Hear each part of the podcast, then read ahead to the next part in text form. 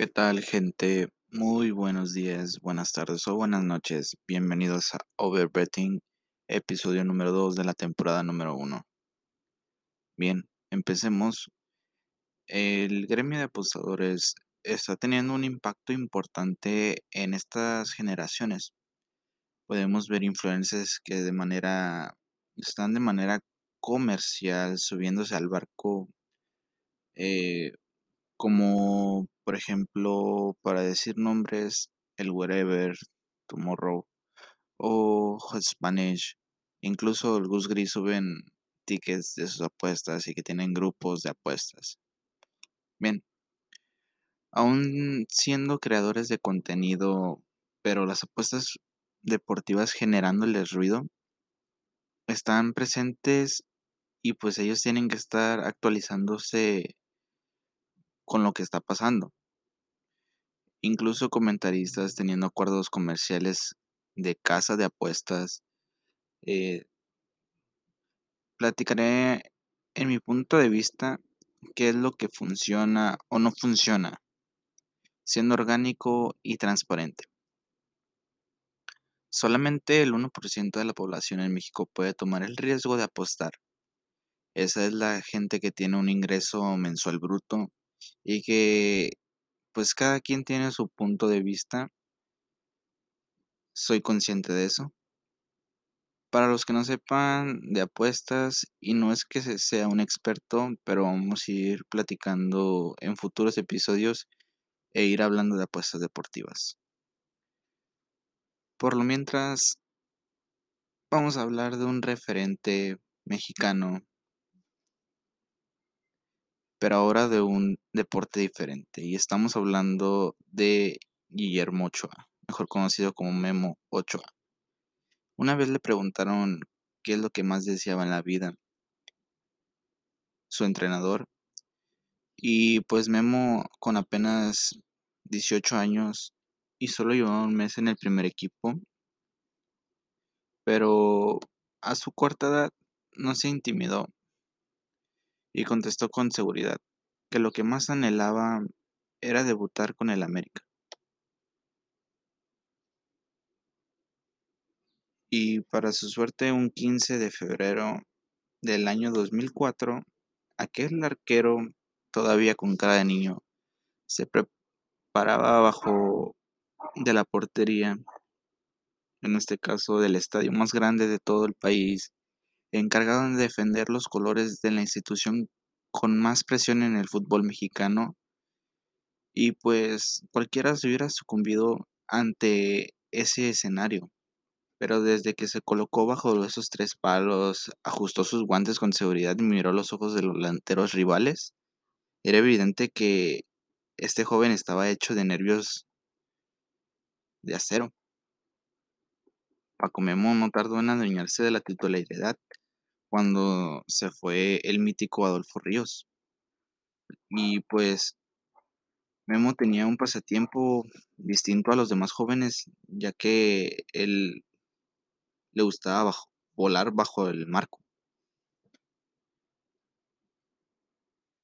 Toa rompió el mito de que los tiros al ángulo eran cantados de gol y él podía atajar el balón. Ochoa rompió ese mito, desafió las leyes de la gravedad y si el rival dominaba a su equipo en la cancha, él dominaba las alturas.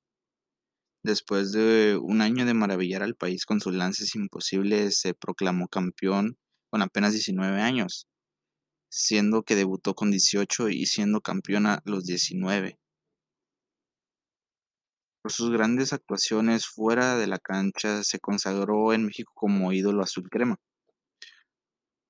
Pero desde aquel debut donde exhibió nervios de acero era evidente que Ochoa estaba cortado con otra tijera, preparado para asumir un reto mayor, y después de siete años practicando sus vuelos en las canchas del Azteca, se alzó las alturas hasta que en junio del 2011 se convirtió en el primer cancerbero mexicano en defender un marco europeo, tras firmar con el Ajaccio de la primera división francesa.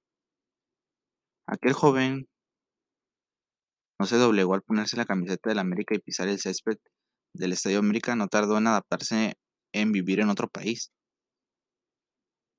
Los aficionados franceses le aplaudieron de pie, los diarios lo, alababan, eh, sus cualidades y delanteros como Zlatan tuvieron pesadillas con él. Eso, eso era evidente. En la selección nacional, en un año después de su debut profesional, ya había recibido convocatorias eh, y se hizo habitual en, en, la portería del tricolor. A partir de ese momento asistió a Copas del Mundo en Alemania, en Sudáfrica y no fue hasta en Brasil en 2014 cuando se convirtió en el titular de la selección. Eh, el espectáculo de atajadas imposibles que Memo montó en México y en Francia logró hacerse mundial. Eh, Memo acostumbró a volar. En el encuentro ante Brasil fue un todoterreno, bien me acuerdo. Disparos de larga distancia, al borde del área, a quemarropa, con las uñas, con el hombro, las pantorrillas, la mano zurda. Aquel balón que Neymar remató con la cabeza y por un instante parecía colocarse en la portería mexicana Ochoa la sacó de la línea. A ese remate lo pudo haber llegado estirado un par de centímetros los huesos del brazo y hizo atajadas que no habían pasado por la mente de algún aficionado. Después de espectacular mundial fichó con el Málaga de España, donde estuvo relagado en la banca, pasó después por Granada, donde estuvo recolectando almas delanteros, donde tenía una defensa de agua y siendo el portero con más atajadas en la liga, sigue sin inmunizarse ante escenarios colosales, como el partido inaugural de una Copa del Mundo, o siendo el mejor en Brasil y Rusia, y desafiando la lógica con atajadas que a veces no son explicables. En realidad es un ídolo mexicano referente de mundial en los tres palos y un habitante del aire. Ese es Francisco Guillermo Ochoa y los vamos a ver en los Juegos Olímpicos de Tokio. Nos vemos y bye.